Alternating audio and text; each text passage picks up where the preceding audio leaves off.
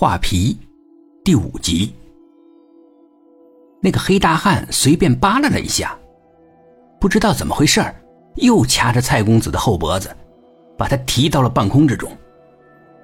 蔡公子张牙舞爪，乱踢乱打，但是根本就碰触不到身后的黑大汉。黑大汉等蔡公子折腾了一会儿，又把他扔到地上。蔡公子又愣了一会儿。他冲着他那帮狐朋狗友招手，还傻着那干嘛？赶快过来，打他个狗日的！狐朋狗友大概有十几个人，这会儿也回过神来，他们向着黑大汉围了过来。可是黑大汉根本就没把他们放在眼里，只是左推右拉，动了几下，那帮狐朋狗友就全都倒在了地上。蔡公子傻眼了。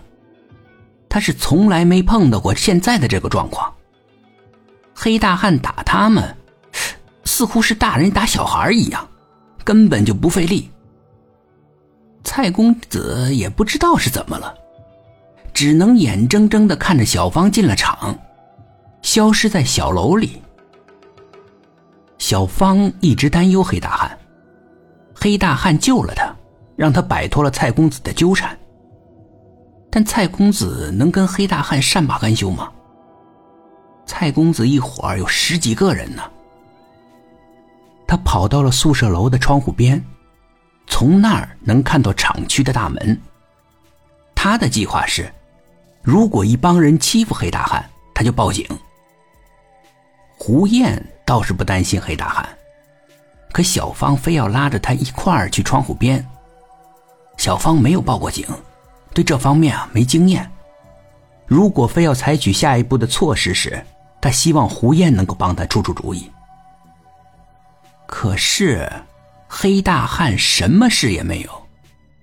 那一帮流氓倒是想骚扰他，但是没人敢走近前第一个动手。绝对的实力毕竟摆在那儿，那帮流氓也不是心里没数，他们只是隔了几米。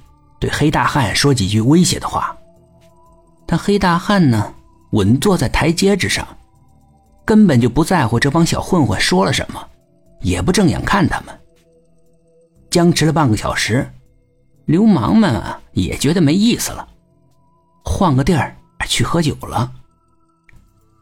蔡公子不怎么说话，蔡公子不怎么说话，但谁敬他喝酒，他就跟谁干杯。酒喝的越多，他越发现，他对小芳越是难以忘怀。骚风浪蝶他见得多了，但小芳这样的女孩，还真是少见呢。蔡公子以为是酒精起了作用，但他错了。第二天醒过来的时候，他仍然在回忆着小芳。他洗了把脸，吃了点东西，就开着车去了厂区门口。黑大汉还在那儿呢，在厂门边的树荫里面，斜躺在一张长椅里。蔡公子对小芳是难以忘怀，同样，他对黑大汉也是印象深刻。现在呢，酒醒了，他要好好的观察一下这个黑大汉。他根本搞不清楚。他们几个青壮的小伙子怎么就弄不过一个黑大汉呢？